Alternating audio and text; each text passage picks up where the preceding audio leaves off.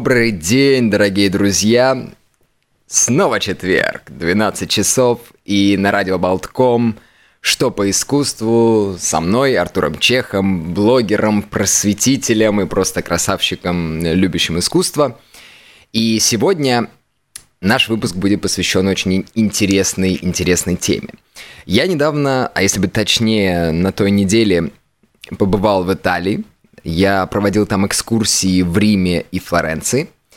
И, конечно же, каждый новый приезд в Италию сводит меня катастрофически с ума. Это были потрясающие экскурсии. Мы посмотрели огромное количество храмов, главные музеи, а именно Баргезе и Уфицы. Но всего-всего-всего, к сожалению, посмотреть не удалось. В частности, не удалось посмотреть Ватиканский музей и Сикстинскую капеллу, потому что Ватикан – это такое достаточно труднодоступное место для сотрудничества с блогерами – и поэтому сегодня я решил поговорить про одну такую штуку, которая называется Микеланджело Буонаротти. Штуку это я, конечно, сказанул. И сегодняшнюю беседу я бы хотел посвятить вообще той философии, которая стоит за искусством Микеланджело, почему микеланджеловские скульптуры такие, и в частности я бы посвятил наш разговор таким последним работам Микеланджело, знаменитым, да, это гробницы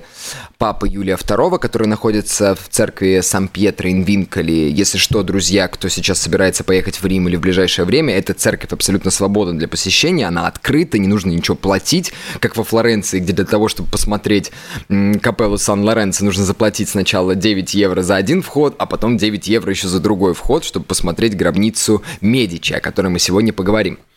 И вот, э, чтобы понять вообще, как строится творчество Микеланджело и вообще почему его скульптуры выглядят именно так, и почему вот эти сверхнапряженные, казалось бы, подвижные тела на самом-то деле навсегда застывшие, э, останутся навсегда застывшими и навсегда будут вынуждены стараться преодолеть вот эту вот каменную свою застылость, мы должны погрузиться в философию так называемого неоплатонизма, которая была очень популярна в Италии, в частности во Флоренции, откуда Микеланджело, собственно, и берет начало своей творческой карьеры.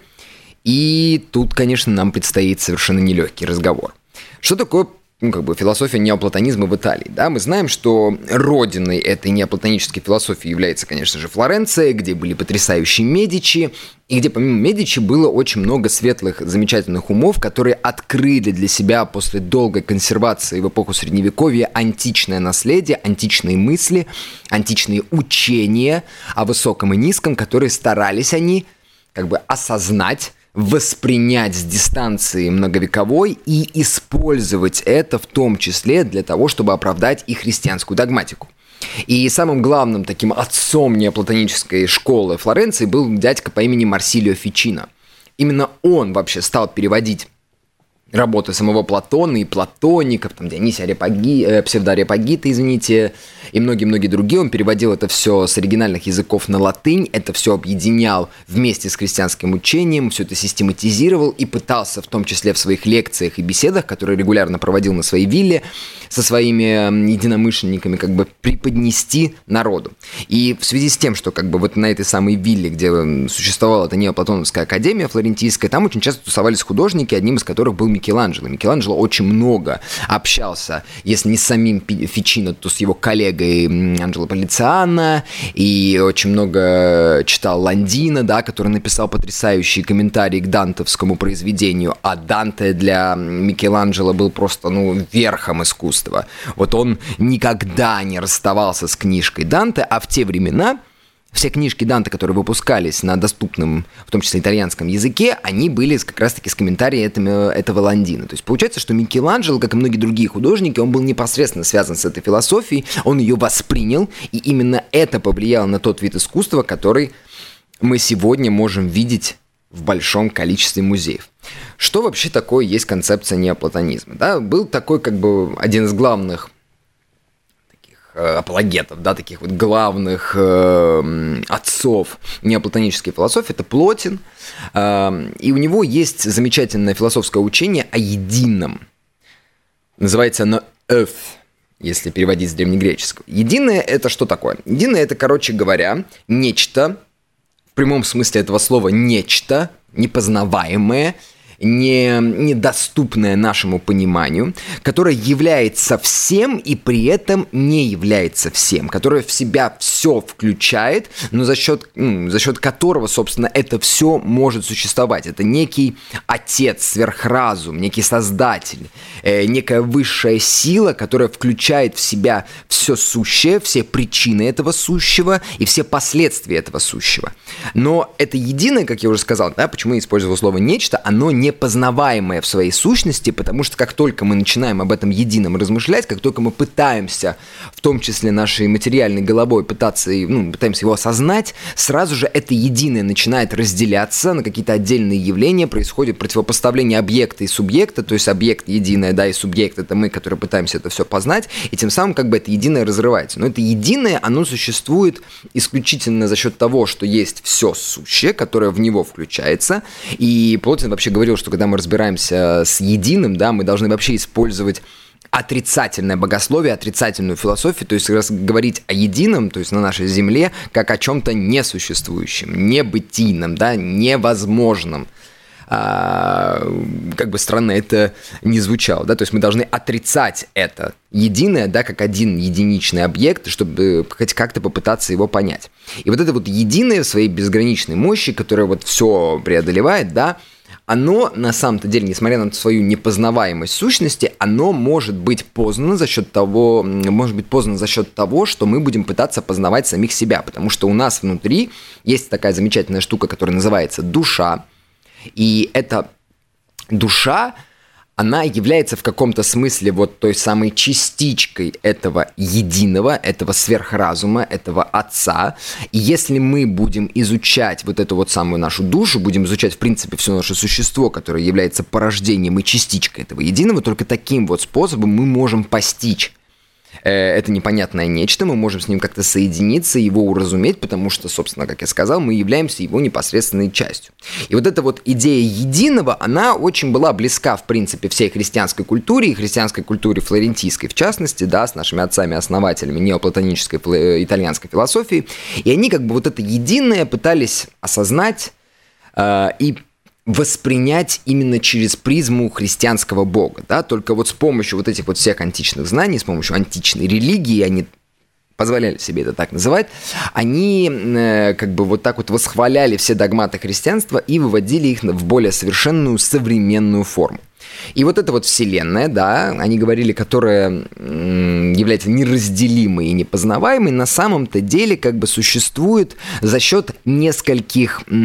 областей, или сфер, или уровней, называйте как вам будет всего удобней, и именно вот в этой вот комбинации всех этих уровней, которые вообще не стоило бы так э, делить, потому что единое тогда становится непознаваемым, как вообще у нас сегодня будет много таких вот довольно сложных заплетов, э, каждая из этих сфер, она как бы в сущности своей познаваема, и именно через них, через познание их, через соединение с ними мы можем прийти к этому потрясающему Богу, да, сущности – этого мира. То есть есть четыре уровня. Есть космический ум, то есть это некая наднебесная область, а она нетленна, она постоянная, и она как бы, если вспоминать Платона, она включает в себя как бы вот эти вот самые формы, некие эйдосы, да, которыми мы должны, которые, из которых мы должны черпать, и которые, в принципе, придают всему сущему те виды и те функции, которыми они обладают.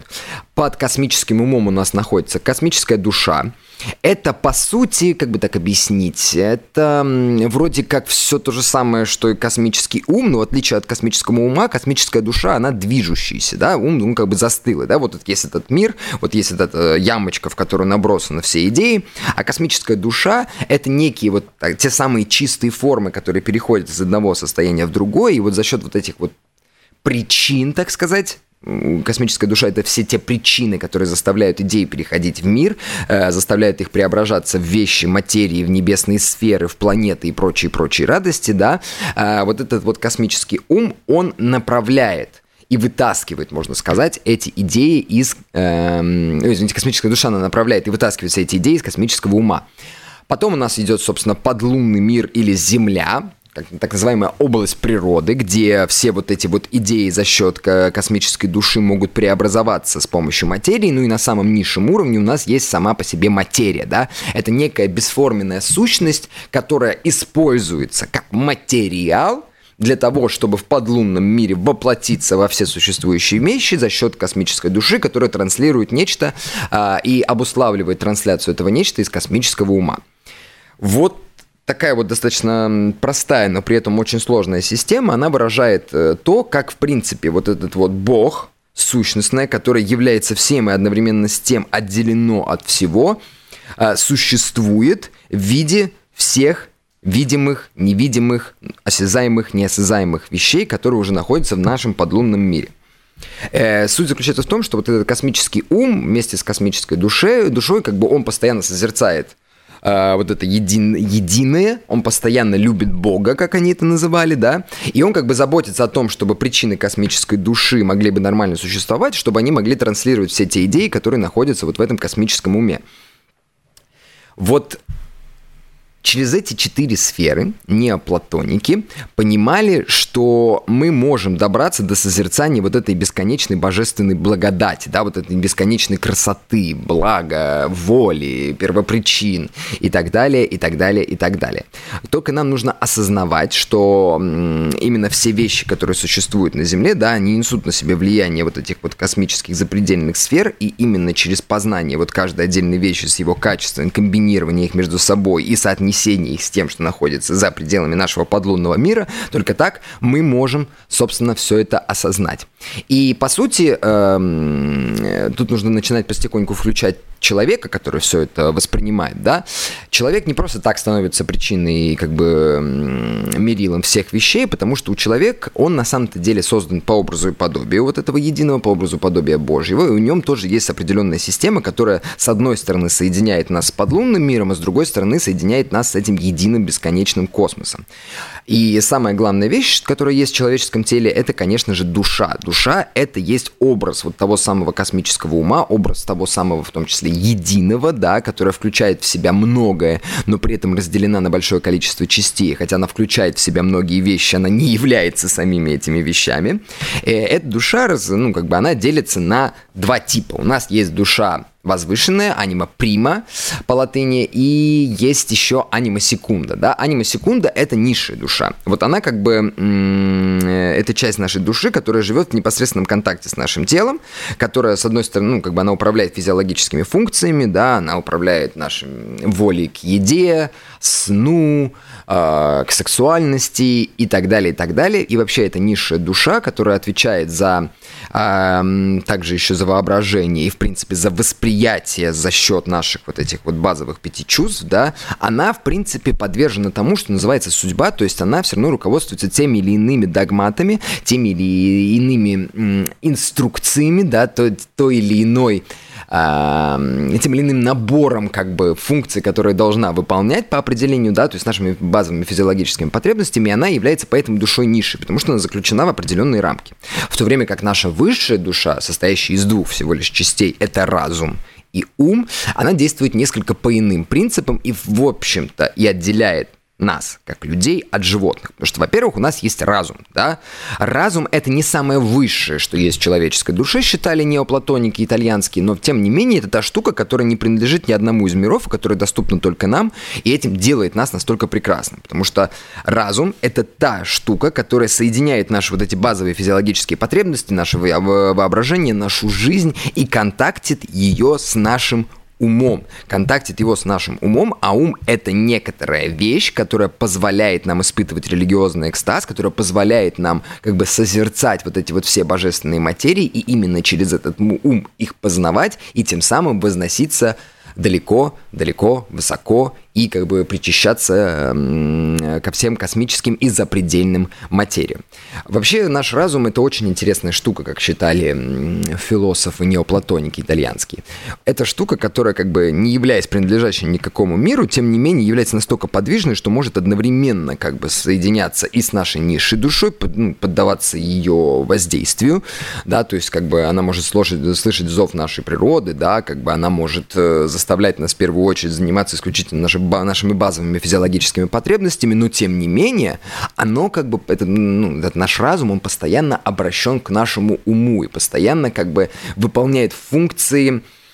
назову это слово как бы э, принижение вот этих вот умственных созерцательных функций, как бы и сопряжение этих умственных созерцательных функций с тем, что мы делаем в нашей живой бытовой жизни. То есть разум это такая очень-очень замечательная штука, которая выполняет и те, и, и те, и те функции, и через которую, собственно, и происходит наше непосредственное общение с высшими материями. И что вообще вся эта система, очень сложная, многоярусная, давала людям ну, в конце, да, вот что, что, что в итоге имели с этого наши замечательные философы. Окей, у нас есть тело, которое подчинено вот этой мертвой материи, не, не, которое постоянно стремится к тому, чтобы разлагаться, потому что это не постоянное явление, и сама по себе чистая вот эта вот материя, она никакого смысла за собой не несет, если нет этой энергии, пришедшей к нам из космоса, которая преобразует все а, в красивые или некрасивые, но в любом случае вещи, обладающие своими функциями. И вот мы как бы в основном, конечно же, наше тело в первую очередь, оно подвержено вот этим вот самым материальным преобразованием, и поэтому стремится к разложению, подобно всем остальным вещам. Да, мы материи подвержены больше всего, несмотря на то, что у нас это, есть эта возвышенная душа. И люди, эти замечательные философы, они вывели такую точку зрения, что, во-первых, как такового ада, да, которого так боялись христиане, средневековье, и которого все ждали э, так страшно каждый раз, не знаю, не сказав своему другу «будь здоров», или совершив измену, или не доплатив кому-то там за его работу, да, они все ожидали того, что в конечном счете их бессмертная душа окажется в каком-то страшном месте, где она будет вечно пылать, гореть, они там будут мучиться и так далее. Неоплатоники, они сказали, что, ребят, походу все не так, э, ну, просто как кажется, да, и не все так страшно, как кажется, потому что на самом-то деле, в связи с тем, что мы существуем в мире вот этой вот постоянно разлагающейся материи, да, которая, в принципе, несет за собой большое количество страданий, то по факту ад есть на Земле. И по-своему сам, само как бы явление нашей души как частички космоса вот, в подлунный мир и заключенное в, этот, в эту самую материю, это уже по-своему является адом. Они считали, что тело, в котором находится человек, да, это уже по-своему тюрьма, некие оковы, которые сковывают нашу бессмертную душу, которая сама по себе способна постоянно быть проявлением этих э, надмирных материй, да, которая способна бесконечно созерцать благодать, исходящую из Бога, из единого. А, вот мы как бы сами себе являемся тюрьмой. И это та штука, которую мы постоянно должны в себе как бы превоз, превозмогать, да, мы должны постоянно приходить, то есть так вот, э, преобладать над этой самой материей. И для этого есть определенное количество действий, которые мы должны делать, да, мы должны жить с одной стороны, да, жизнью какой-то очень правильной, то есть с помощью разума воспринимать э, созерцаемое умом и как бы проецировать это на наш материальный земной мир, то есть делать хорошие дела, как бы создавать искусство, не знаю, быть, быть э, гениальным каким-то правильным гражданином, да, как бы стремиться к миру во всем мире и заниматься прочими-прочими радостями, которые напрямую связаны с нашей бытовой жизнью, а с другой стороны мы наоборот должны всячески как бы отключать свой разум, отключать вот это вот посредничество между нашими низшими потребностями мыслями и нашим умом, и тем самым, как бы находясь вот в этой такой медитации, в таком экстатическом состоянии, да, можно сказать, в творческом безумии, как бы в трансе, просто тупо вот лицезреть вот эти священные материи, находящиеся над нами. И это называется как бы жизнь активная, то есть как бы проецирование из ума с помощью разума на нашу бытовую жизнь всех этих хороших, правильных вещей и как бы воплощение их в таком гармоничном существовании на Земле, а с другой стороны полный отказ вообще от всего мирского, то есть жизнь созерцательная для того, чтобы направиться э, с помощью своего ума и отключившись от своего тела к тому, что находится где-то, где-то там наверху, является абсолютно прекрасным, непознаваемым, прочие-прочие радости. Да? Они не пытаются сформулировать, что это такое за прекрасное, как оно вообще выглядит, что оно дает, какой в нем прикол и так далее, потому что ну, оно непознаваемое по определению. То есть вот это вот благо, к которому нам нужно стремиться, в нем, собственно, весь смысл. Знаете просто, что есть благо, оно непознаваемое, и вот только когда вы отключаете свою, э, все свое тело и находитесь в каком-то бесконечном трансе, Сегодня очень часто к нему прибегает с использованием различных, как вы знаете, наркотических веществ. Наверное, это было что-то такое или не такое, понятия не имею, да. Только вот это и есть вот это самое осознание и понимание блага. Вот эта вот жизнь, разделенная на два типа, это был как бы идеал для неоплатоников, который они, в принципе, находили на, на, в истории нашего человечества и который они видели в нескольких персонах. Например, вот один из самых главных персонажей, который, как они считали, соединил в себе вот эту вот жизнь деятельную, жизнь созерцательную, это прекрасный Моисей,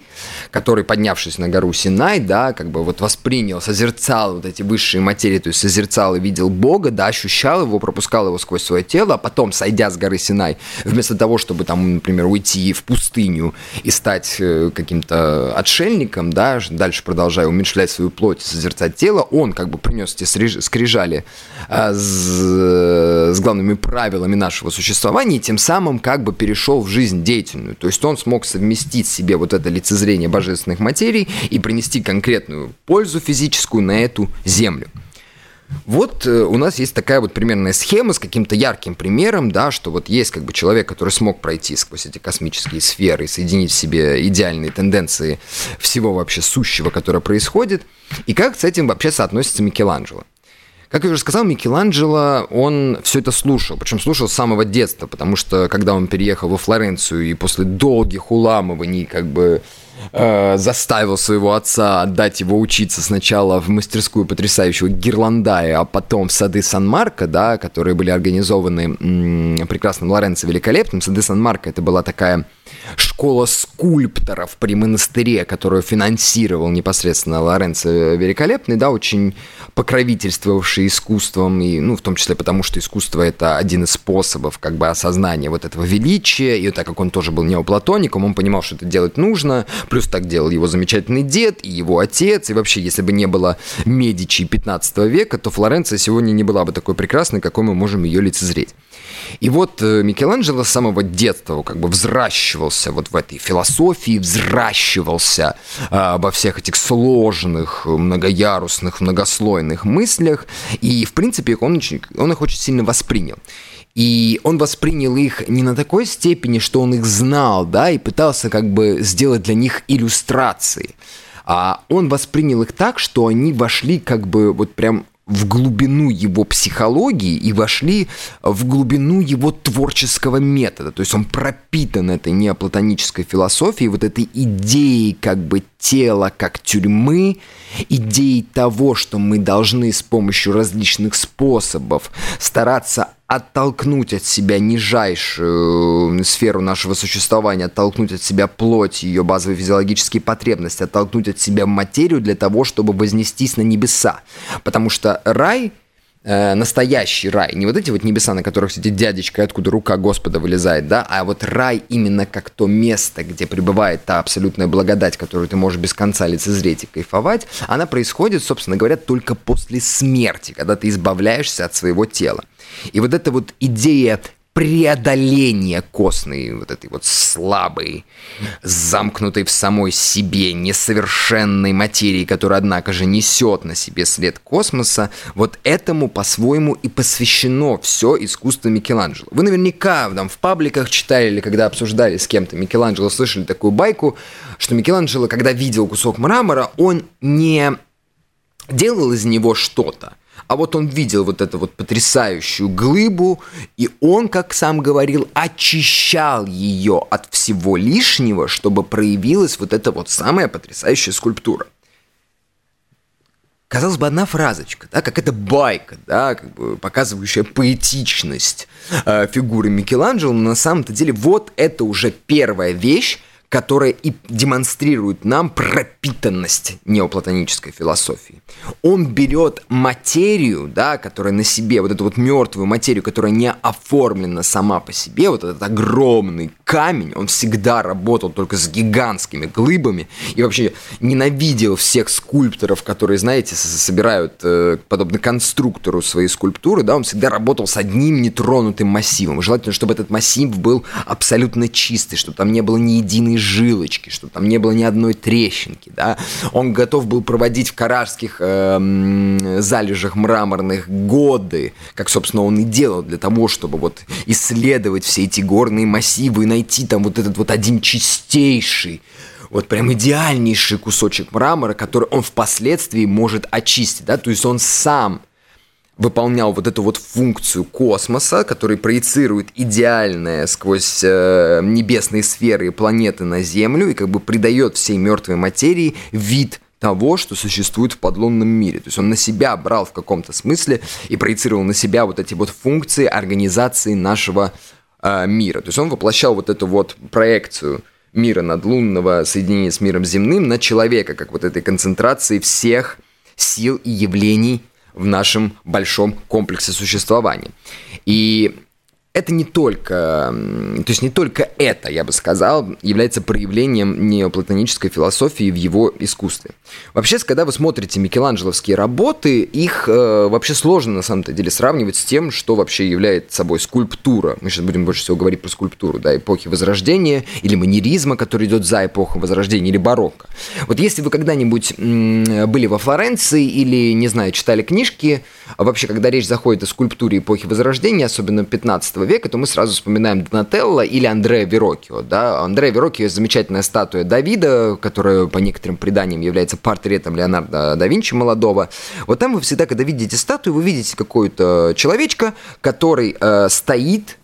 прям лицом к вам, да, он весь такой немножко гармоничный, то есть появляется там вот этот знаменитый контрапост, вот там все такое аккуратненькое, сглаженное, и он как бы всегда стоит так, чтобы вы насмотрели, смотрели на него спереди, да, то есть он стоит перед вами фронтально, и в принципе вы смотрите на эту скульптуру фронтально, и она настолько гармонично перед вами представлена, что вам не нужно ничего домысливать, поэтому вам не нужно крутиться вокруг этой скульптуры, она чем-то напоминает как бы картину, да, картина вот она плоская перед вами висит, вы в нее смотрите, там все так красивенько, гармонично, конечно, вспоминая Рафаэля, так все приятненько, нежные краски, ну и вам кайфово, да, вы можете стоять там час, можете смотреть 10 минут, по факту столько, сколько вам нужно, вы просто получаете от этого удовольствие, и вам не нужно за художника ничего домысливать. Когда случился в искусстве кризис, называемый маньеризмом, да, когда вся гармония, которую выстраивали долгое время в эпоху Возрождения, рухнула, когда все поняли, что мир это бесконечный хаос, и вообще происходит какая-то чернуха, неподконтрольная даже самим Папой Римским, ну, вспомним э, вторжение Карла V в Рим в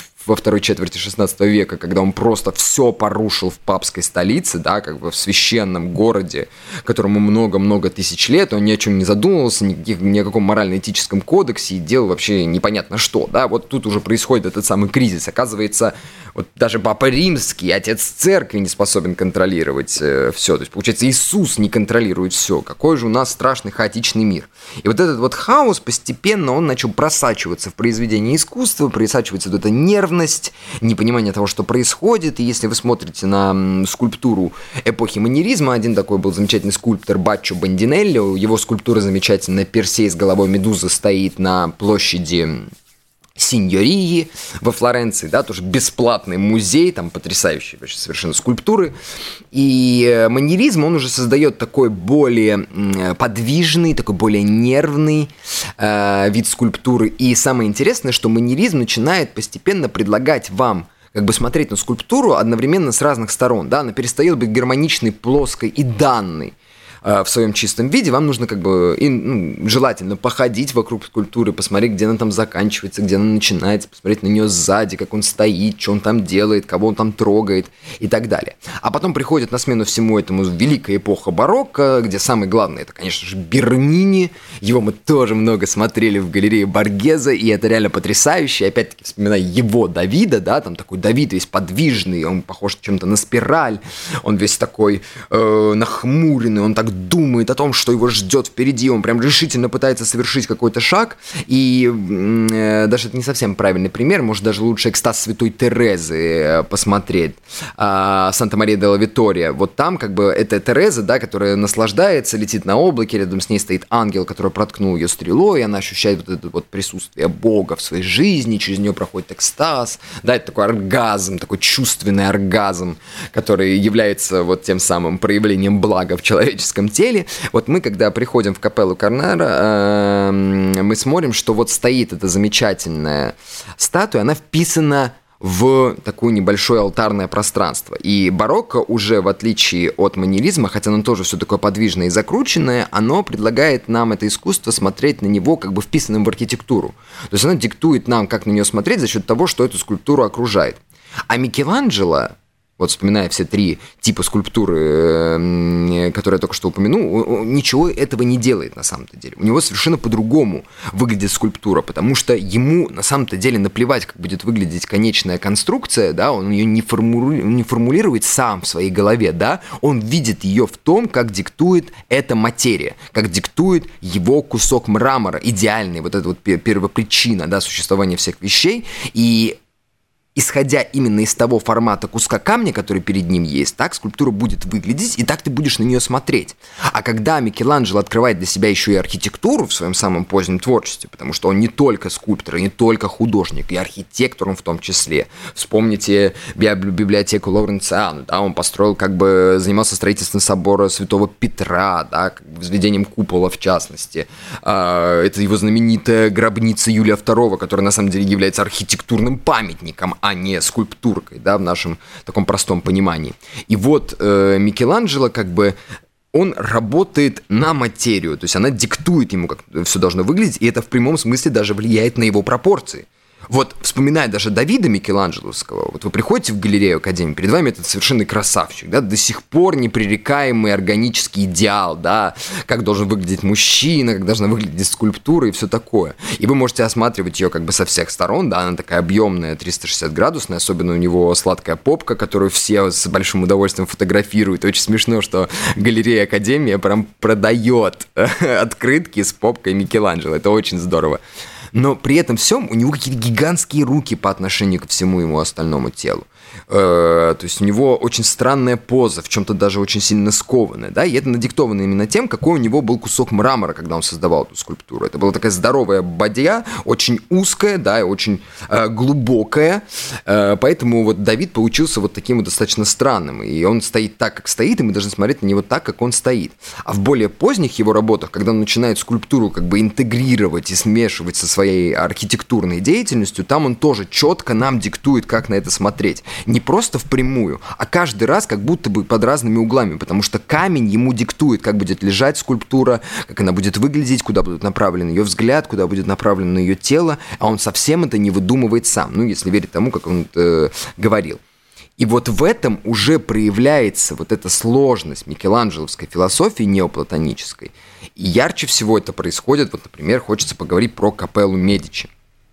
Там есть две ну, вообще их там четыре, как бы, статуи, лежащих на саркофаге. Вся эта история вообще из себя представляет, как бы, победу великих Медичи над временем, да, но утро, э, утро, вечер, ночь и день, да, это такой круговорот времени, который застыл в самом себе, как бы, в той цикличности, которая никогда не может быть остановлена, которая вынуждена просто существовать, и мы обречены существовать в этой цикличности времени, и над ним, как бы, восседают двое этих самых героев из рода Медичи, одетых э, в одежды римских полководцев и устремленных устремленных взглядами э, в алтарном пространстве к сидящей Деве Марии с младенцем и Косьмой Дамианом, да, которые выполнены, а, Косьма и Дамиан выполнены, правда, не совсем Микеланджело, но не суть, да, и вот тут как бы вот эта идея победы над временем выражается в сложном архитектурном ансамбле, который выполняет Микеланджело. Но одна из скульптур, вот самая яркая, да, это день который лежит рядом с ночью. Ночь – это такая женщина, которая откинулась и так, знаете, она так погружается в сложный сон, потому что у нее был тяжелый день, и она беспокойно спит с осознанием того, что завтра ей нужно встать, и, и цикл весь продолжится. То есть она опять заключена вот в эти рамки.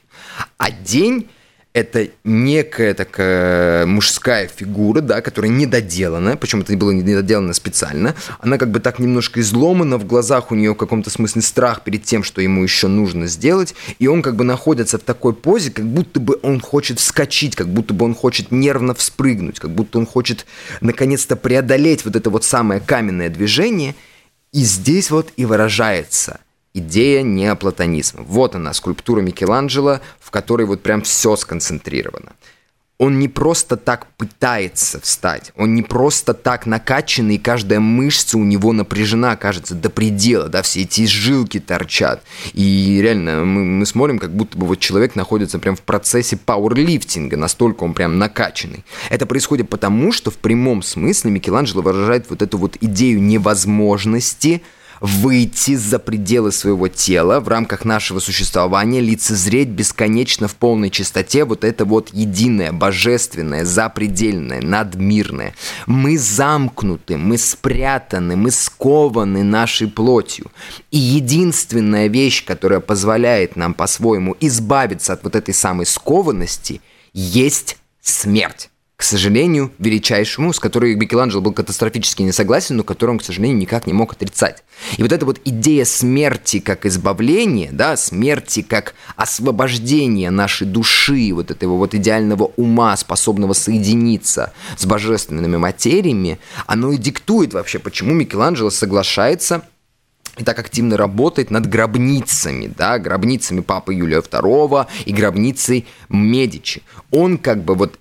в пространстве смерти, да, в некой сущности, которая отражает жизнь человека, его восхваляет, именно выстраивает его путь к тому, чтобы спокойненько забраться еще с эпохи Древнего Египта, но мы не будем сегодня этому много времени посвящать, а, позволяет ему забраться и выйти за пределы своей материи, чтобы добраться до вот этого высокого надмирного сущностного, да,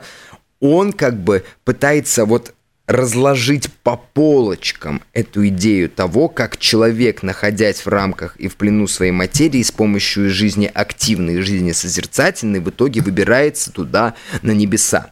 Вот эта вот философия еще очень ярко выражена в гробнице Юлия II. У нее очень, очень интересная история. Там вообще было очень много проектов. Изначально Микеланджело планировал просто глобальный такой мавзолей, я не побоюсь этого назвать, 8 на 10 метров, встроенный в собор Святого Петра. Такая маленькая гробница внутри э, храма, да, куда можно было зайти. Она как бы выступала из стены, у нее были двери с разных сторон. Она была многоярусная. Э, в самом верху сидел Папа Римский, Римский на изначальном проекте, кстати, картинки можно посмотреть в интернете, это дико интересно, остались зарисовки Микеланджело. А, там на самом верху в паланкине таком, в гр... на, на гробу несомом двумя ангелами, один из которых плачет, а другой радуется, да, сидит Папа Римский, а под ним восседают четыре фигуры, там Моисей, пророк, жизнь активная жизнь созерцательная. На втором ярусе, на первом ярусе там огромное количество фигур рабов, изображающих людей, которые застряли в своей собственной материи серии, выражающих, с другой стороны, еще там разные ремесла, которые помогают тебе добраться и воплотить в жизни идеалы жизни деятельной, да, стоят э, перед гермами на таких вот выступах, а между этими самыми выступами расположены женские фигуры побед, да, как бы символизирующих вот эту вот победу человеческого э, ума, человеческого разума в том числе над его материальными вот этими базовыми физиологическими потребностями, выраженными в фигурах лабо, рабов. И вот это такая трехъярусная конструкция, которая показывает, как человек с помощью деятельности, с помощью искусства побеждает в себе человеческую натуру, побеждает в себе все самое низменное, уходит от своей вот этой анимы секунды, вот этой низшей души,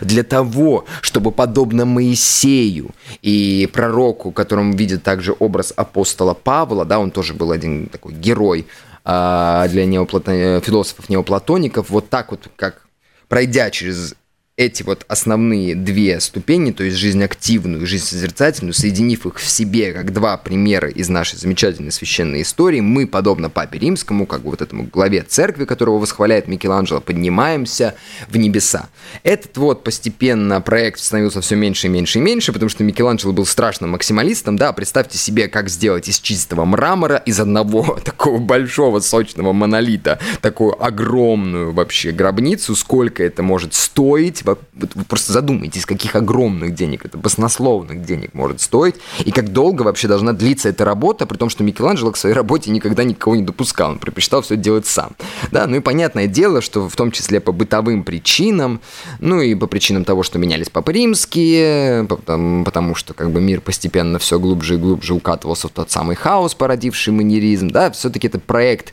претерпел несколько изменений, если быть точнее, около четырех проектов все было, которые пришли в конце концов к той версии, которую мы имеем сегодня. Это довольно-таки простая, встроенная в стену э, такая м- плита, не знаю, можно ли ее так назвать, да, такой небольшой вот выступ, в котором на первом этаже выседает вот этот вот пример для подражания Моисей, его окружает жизнь созерцательная и жизнь активная, Рахиль и Лия, то есть девушка, которая смотрит в небеса, Рахиль – это жизнь э, созерцательная, девушка Лия, которая немножко смотрит в пол, это жизнь деятельная, да, они вот соединяются в фигуре Моисея для того, чтобы подняться на второй этаж, где у нас восседает замечательный Папа Римский, возлежит на своем гробу, и лежит он прямо у ног Девы Марии, как воплощение вот этих вот самых надлунных божественных материй. Но и туда не вошло огромное количество скульптур, которые сегодня находятся в Лувре галерее Академии, и в галерее Академии, в частности, находятся вот эти яркие примеры того, как Микеланджело пытается с помощью камня вот разработать эту идею попытки выбраться а, из этой э, мирской, материальной, по определению скованной и несостоятельной оболочки для того, чтобы добраться вот этих высших материй. И вот там такие огромные, накачанные, сложные, тяжелые люди, которые знаете, застыли в таких вот судорогах, когда тебя всего, всего фигачит, и каждая твоя мышца напряжена, да, они застряли в этом камне, они стараются из этого камня как-то вылезти за эти пределы. Они пытаются как-то его сломать, они пытаются показать, что они способны своим существом преодолеть вот эту костенелость материи. Они способны дать своему уму воссиять, преодолеть его и отпустить нашу душу куда-то туда наверха, куда-то туда к этим запредельным материям. И вот она, вся сущность скульптуры Микеланджело, вся сущность вообще в принципе всего его искусства. Как я уже сказал, он не рисует, он не создает а, изображение, иллюстрацию тех мыслей, которые э, распространены были из Флоренции по всей Италии в те замечательные возрожденческие времена. Он воплощает их в прямом смысле этого слова. Все искусство Микеланджело в конечном итоге оказывается вот этой вот э, дорогой борьбы, путем преодоления вот этой закостенелости, путем борьбы за то, чтобы стать свободным, преодолеть все в себе земное, все свое, все свое мирское, все свое низменное начало для того, чтобы наконец-таки смочь воспринять всю ту божественную красоту, к сожалению, которой ведет только смерть. И вот этот вот протест, вот эта вот боль, вот эта вот застылость и невозможность, да, проявляющаяся в каждой фигуре Микеланджело, в каждом его накачанном теле, в каждом его таком нервном, э, истошном, в чем-то иногда даже истерическом, э, истерической попытке куда-то сдвинуться, но к сожалению, его скульптуры никогда и никуда, подобно его Давиду, не смогут двинуться, не постоянно будут стоять и задумываться о том, как им это сделать. Вот это и есть воплощение истинной философии неоплатонизма через работы Микеланджело и через всю его замечательную жизнь. Перед тем, как мы с вами расстанемся, я зачитаю вам четверостишье Микеланджело, которое тоже выражает эту потрясающую мысль. Он же был, кстати, замечательным поэтом, и его поэзия сегодня изучается в итальянских школах и очень любима народом. И пишет он «Ужель и впрямь, что я не я, а кто же? О Боже, Боже, Боже, кем у себя похищен я, кем воля связана моя?» Вот оно, воплощение вот этой вот застылости в искусстве Микеланджело. Ну, друзья, я надеюсь, что в это четверговое утро я не перегрузил вас сложностью философии неоплатонизма и порадовал вас, вдохновив и вдохновил вас на то, чтобы вспомнить работы Микеланджело, съездить в Италию, посмотреть его потрясающие скульптуры со свежим новым взглядом. А пока что мы с вами попрощаемся. Это была «Что по искусству». С вами был Артур Чех. И увидимся мы с вами в следующий четверг. Но еще один маленький момент, который я хотел бы сказать. Со следующей недели, 16 августа, в молодежной организации Young Folks стартует наш небольшой совместный курс по искусству, который будет проходить каждый вторник в 19.00. Там будет двухчасовая лекция, и мы будем изучать искусство эпохи раннего христианства и закончим на протовозрождении в Италии, то есть 14, 13-14 веком. А, вы можете написать мне в Инстаграм, который легкостью можно найти на записи трансляции на страничке радио Болтком, где я вам все подробно расскажу. Это благотворительный курс, и большая часть средств, которые на этом курсе будет заработана, пойдет на развитие молодежной крутейшей организации Young Folks. Вот такие вот объявления. На этом все. Всем доброго дня и до свидания.